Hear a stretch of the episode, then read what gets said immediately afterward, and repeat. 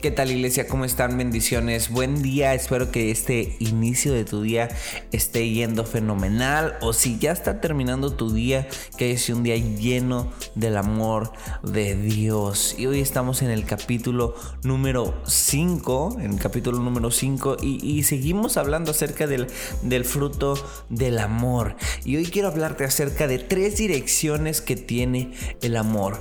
Que es, es muy importante que nosotros comencemos a trabajar sobre esas tres direcciones. Son tres direcciones bases, tres direcciones fundamentales que habla la palabra de Dios acerca de esto y, es muy importante eh, organizarlas y, realmente este, ir funcionando sobre ellas, que nuestra mente esté esas tres direcciones este, de amor.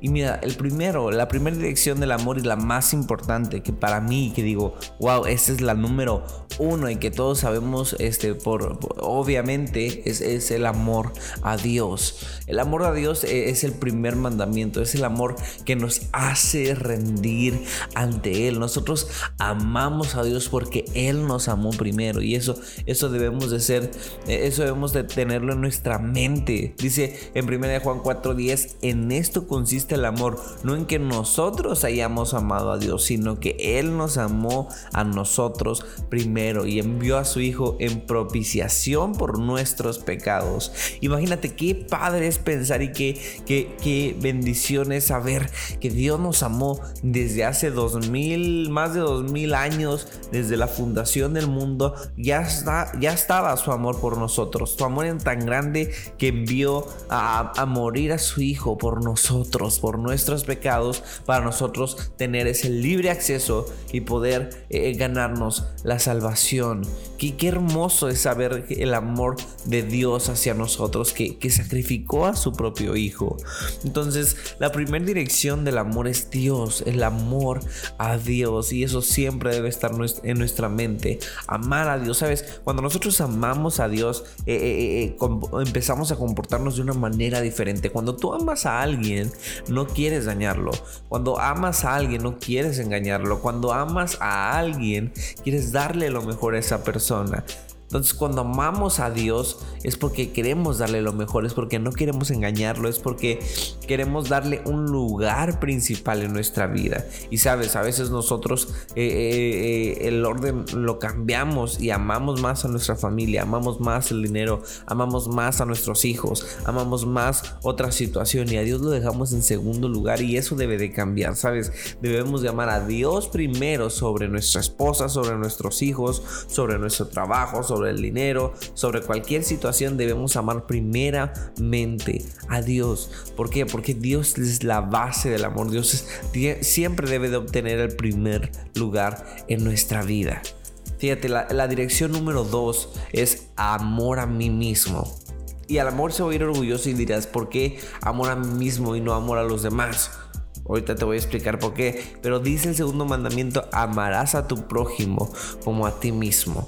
Si tú no tienes amor por ti mismo y quieres primero amar a tu prójimo y después amarte a ti mismo, lo estarás amando pero de una manera horrible. Porque si no te amas tú, ¿cómo vas a amar a los demás? Si no, si no conoces o no experimentas tú el amor de Dios en ti, ¿cómo lo vas a, cómo lo vas a expresar a los demás?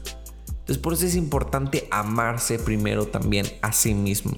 Entonces, ama a Dios, amate a ti mismo a través del amor de Dios. Y sabes, debo de creer la palabra de Dios cuando dice que somos amados por Él. Y eso es muy importante. Para tú amarte a ti mismo debes de creer que eres amado por Él. Eres perdonado por Él en Efesios 1.7. Eres aceptado por Él en Efesios 1.6. Eres victorioso en Romanos 8.37. Y, y, y, si tengo en mí el concepto de que, que Dios quiere, perdón, que tenga poder, entonces yo poder amar a los demás aceptándolos como Dios lo hizo con nosotros.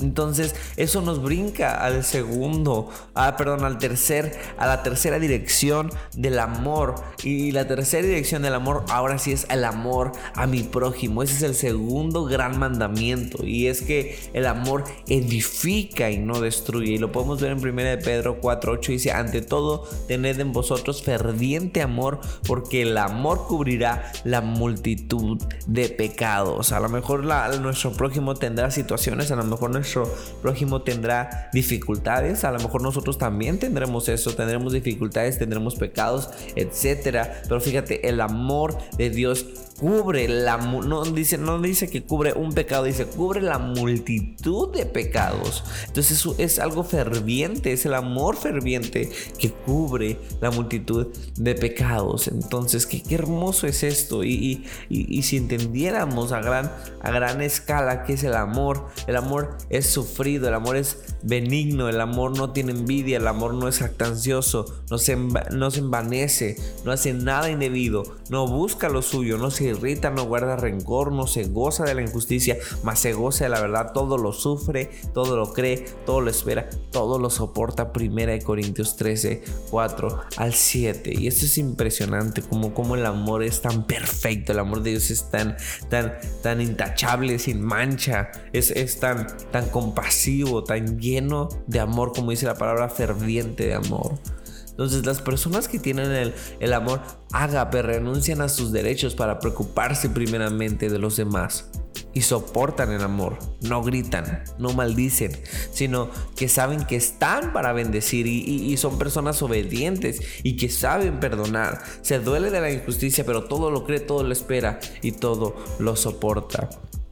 Entonces terminamos con este, con este capítulo, pero quiero eh, eh, eh, que nos llevemos esto de ser personas que nos vamos sobre tres direcciones. Amar a Dios, amarnos a mí mismo y amar a mi prójimo. Amar a mi prójimo involucra nuestra esposa, nuestros hijos, nuestra, nuestros amigos, este, las personas que nos rodean. Es amar a otra persona fuera de nosotros mismos.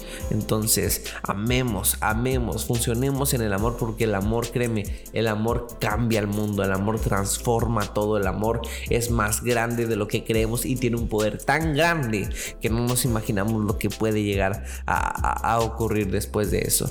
Dios te bendiga, esto es el podcast de la serie El Fruto, bendiciones.